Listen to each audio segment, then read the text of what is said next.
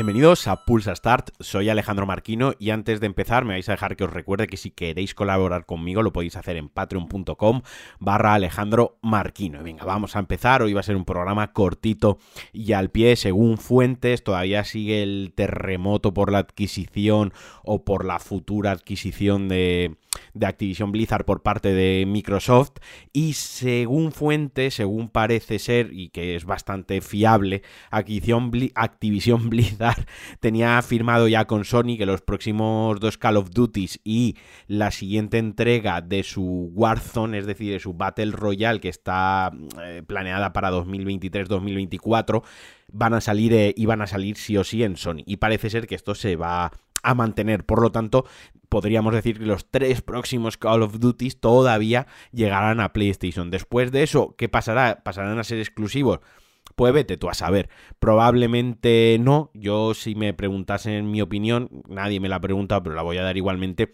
Yo creo que, que no, que nunca llegaremos a ver Call of Duty exclusivos simplemente en, en plataformas de, de Microsoft. Pero bueno, todavía va removiéndose todo después del megatón, después del anuncio. Seguramente las próximas semanas vamos a seguir teniendo eh, noticias y seguir teniendo actualizaciones, rumores, etc etc. Y venga, va, ahora vamos a pasar con, con, EA porque ha anunciado tres juegos de Star Wars. El Jedi, Jedi Fallen Order 2, que ya sabíamos que estaba, que estaba en desarrollo. Luego un shooter de Respawn y un RTS. Eh, todos los va a desarrollar Respawn. Al parecer, bueno, el RTS va a ser como un estudio eh, nuevo con gente que ya ha trabajado en los otros estudios anteriormente y demás. A ver, cuando salió el tema empezaron a lanzar otra vez los juegos, los Battlefront con EA y empezaron a anunciar juegos de Star Wars, algunos se cancelaron,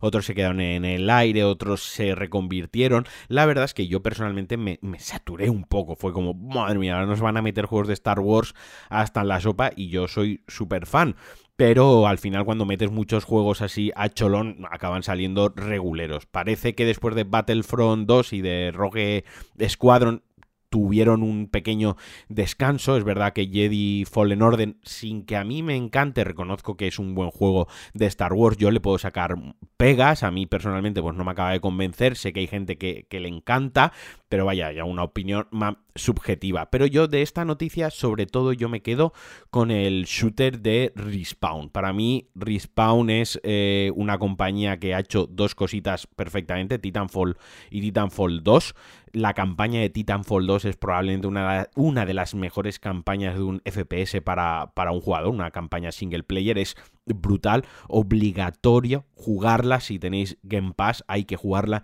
sí o sí. Eh, una pena que los lanzamientos de Titanfall, la idea que tenían de ese multijugador, que, que luego de ahí han bebido algunas cositas de los Battle Royale, eh, no llegase nunca al éxito que se merecía, el reconocimiento que se merecían, ¿no? Están muy chulos, a mí me, encantaban, pero obviamente sin una comunidad detrás que lo, que lo sustente, pues yo que sé, al final jugarlo eh, se hacía, para mí se me hacía algo vacío, ¿no? el multijugador. Entonces, eh, centrándome un poquito en, la noticia, de verdad yo creo que si Respawn hace un shooter de Star Wars, va a ser un, vamos, un melocotonazo, va a ser una cosa guapísima y probablemente salga, si no el mejor, uno de los mejores shooters eh, que vamos a tener de Star Wars nunca. Yo confianza ciega totalmente en, en Respawn, así que todos los fans eh, estamos de fans de Star Wars, estamos de, alegría, de celebración, porque de verdad creo que va a salir algo muy chulo, siempre y cuando EA tampoco quiera hacer de la suya, si quiera meter demasiado la mano. Y mm, relativo a esto, parece ser que vaya casi confirmado por un insider y más con este anuncio, apoyado con este anuncio, no va a haber más Star Wars Battlefront. Parece ser que Electronic Arts, por lo que es la saga Battlefront, ya la ha dado por cerrada. Multijugadores también bastante chulos, o sea, fanservice, o sea, si te mola Space de Star Wars es como estar dentro de una putísima película a nivel gráfico, sonoro, artístico, es una puta ida de olla. Yo al 1 jugué muchísimo, al 2 jugué menos, pero lo que era visualmente, gráficamente, o sea, es una auténtica delicia. Luego el juego fallaba por otras cositas. A mí, pues yo qué sé, las partidas al final se hacían algo limitadas en cuanto a armamento, estrategia, un poco eh, estaba desbalanceado, a veces se sentía un poco desbalanceado el juego, pero, pero bueno, quiero decir, yo sin demasiada añoranza, a mí no hay más Battlefront, pues no hay más Battlefront. Que me saca Respawn un FPS bueno, pues a, a topísimo, ¿sabes? O sea, a mí a tope. Bueno, y ahora acabando muy rápidamente con PlayStation.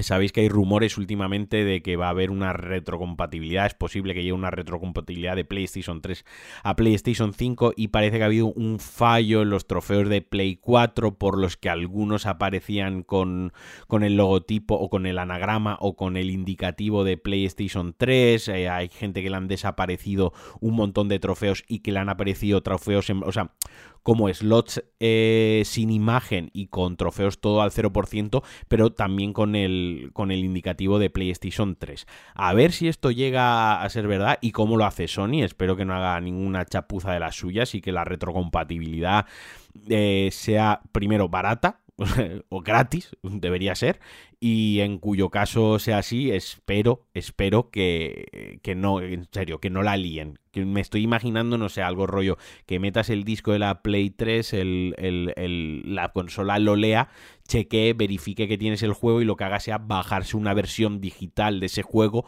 compatible con PlayStation 5, no sé. Espero también pues que le metan algo rollo FP Boost, eh, escalado de resolución, un poco como ha ido cuidando la retrocompatibilidad Xbox, porque hay juegos de, 360 que los juegas a día de hoy una serie XS y los juegos, mm, no voy a decir que se ven como nueva generación, no se ven perfectos, pero son juegos súper resultones y que aguantan la talla eh, perfectamente. Y ya para acabar, a quien, quien esté pendiente, quienes estén pendientes del lanzamiento tanto de mm, Horizon Forbidden West, que es el próximo, el primero que llega, como de Gran Turismo 7, pues que sepáis que cada uno va a necesitar 90 gigas de disco duro, de espacio de disco duro en vuestra PlayStation 5. Para ser más concretos, mm, Horizon Forbidden West va a necesitar 96 y Gran Turismo 7 sí que va a necesitar 90 exactos. Yo me estoy empezando a plantear meterle, meterle una ampliación de memoria a la consola. ¿Por qué? Pues porque la consola la usamos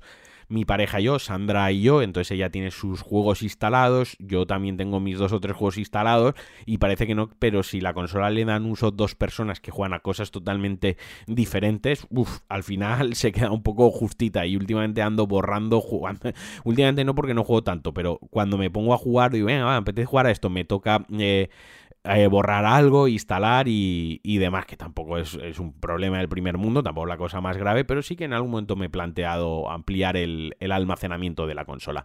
Y bueno, hasta aquí el Pulsastar de hoy, como siempre os mando un besazo, muchísimas gracias por estar ahí, como siempre también os agradezco valoraciones 5 estrellitas o 4 estrellitas en vuestra app de podcast favorito, comentarios. Y como os he recordado al principio, si queréis colaborar eh, conmigo con mi humilde aportación de contenido sobre videojuegos, y otros menesteres, lo podéis hacer en patreon.com barra Alejandro Marquino, que me hace muchísima ilusión cuando, cuando alguien se, se apunta al Patreon. ¿Se dice se apunta al Patreon o se da de alta se suscribe al Patreon? Bueno, hasta aquí el podcast de hoy. Os mando un besazo. Adiós.